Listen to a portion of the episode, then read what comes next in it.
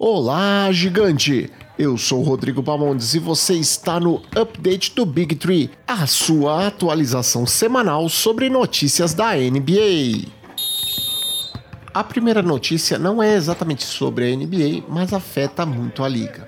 Na última terça-feira, o Comitê Olímpico Internacional anunciou o adiamento dos Jogos Olímpicos. Isso libera a liga para retomar suas atividades mais tarde, sem o risco da concorrência de audiência com os Jogos Olímpicos. Lembrando que a liga ainda não tem uma data certa para retornar e em entrevista a Rachel Nichols, o comissário da liga Adam Silver demonstrou que realmente neste momento não tem nenhuma previsão para o retorno da liga.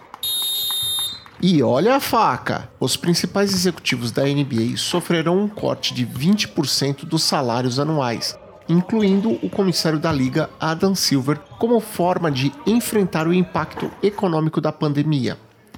Apesar do corte dos salários dos executivos, os cortes não afetarão os salários dos funcionários de suporte, ao menos por enquanto.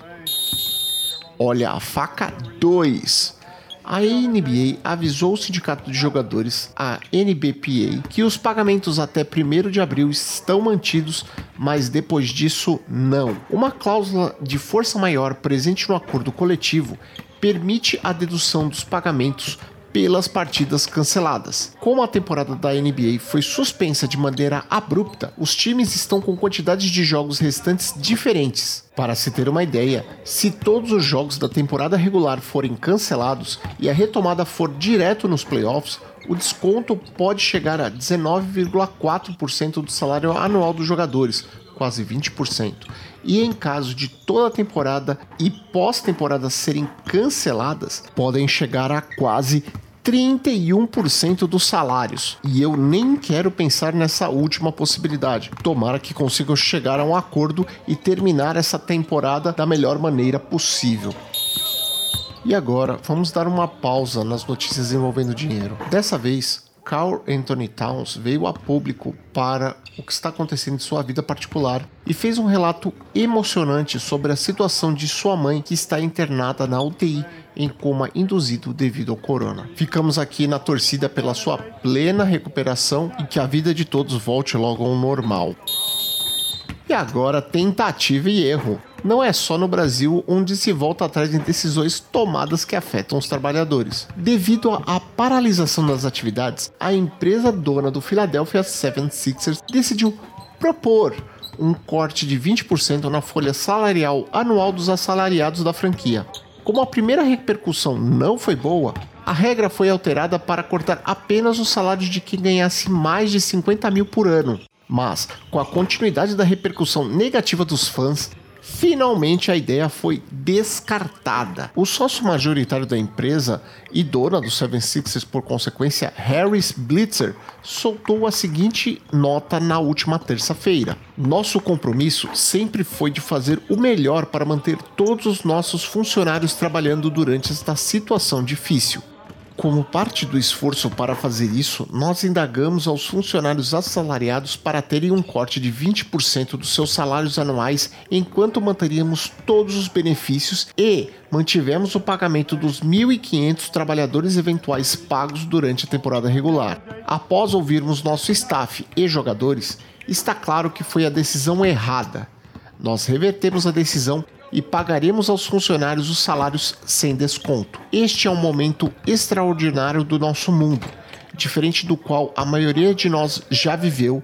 E decisões de negócio ordinárias não são o suficiente para o que o momento requer.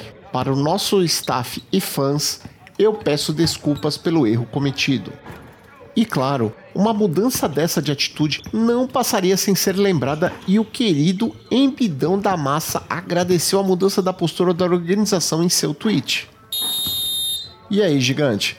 Você curte banco imobiliário? Mas você sabe que tem gente que joga até hoje. Para resolver uma disputa judicial que já durava alguns anos com a gestora de arenas MSG do dono do New York Knicks, James Dolan, o dono do LA Clippers, Steve Ballmer, mostrou que não está para brincadeira e decidiu jogar banco imobiliário com dinheiro de verdade, adquirindo a antiga arena do Los Angeles Lakers pela bagatela de 400 milhões de dólares à vista. Repito, 400 milhões de dólares no cacau, que convertendo para reais seria algo como 2 bilhões de reais haja dinheiro. Mas se engana quem pensa que ele vai modernizar ou reconstruir o fórum. O compromisso de Balmer é manter o fórum como um lugar para shows e construir a Arena do Clippers do outro lado da avenida, um complexo que incluiria local de treinos, clínica esportiva, escritório do time e uma grande praça com quadras abertas ao público. Tudo isso ao lado do estádio do Los Angeles Rams e Los Angeles Chargers da NFL sensacional. O Steve Ballmer está fazendo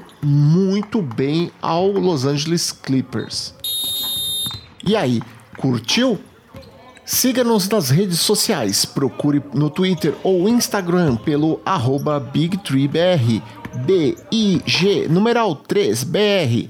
E no Face temos o nosso grupo de convidados. Procure por Big-3, B-I-G-3. E assim eu me despeço, treinando o arremesso de bolinhas de papel na cesta de lixo do escritório para não enferrujar. Fique bem, fique em casa e até a próxima semana com mais um update do Big Tree.